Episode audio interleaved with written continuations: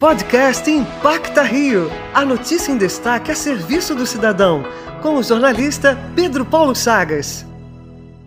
Com 2020 perto do fim, muita gente tem corrido para fazer os testes de Covid-19 para organizar as ceias de Natal e Ano Novo. Membro da Sociedade Brasileira de Medicina Nuclear, o Dr. Marcos Vilela Polônia fala para a gente aqui na Antena 1 sobre a alta de exames registrados no período. A gente identificou um aumento de 600% na procura entre novembro e dezembro. O motivo desse aumento foi devido aos encontros de fim de ano, que as pessoas não querem abrir mão, e também é, em razão do aumento no número de casos, de forma cada vez mais próxima, vão surgindo mais casos positivos. Marcos deixa claro que testar negativo não abre margem para aglomerações e dá dicas de como aproveitar as festas com segurança. O teste do antígeno, ou seja ele qual for, não é um salvo-conduto para as pessoas agirem de qualquer forma. Apenas indica que naquele momento não há carga viral detectável. Entretanto, em relação às festas de fim de ano, sugiro é, manter os cuidados, se não estiver se alimentando, usar máscaras, manter um mínimo de distanciamento social dentro da própria festa, é, realizar festas mais íntimas, com menos componentes. Infelizmente, ainda não é o momento de fazer grandes encontros, então sugiro festas menores. E ano que vem é o ano que a gente vai poder,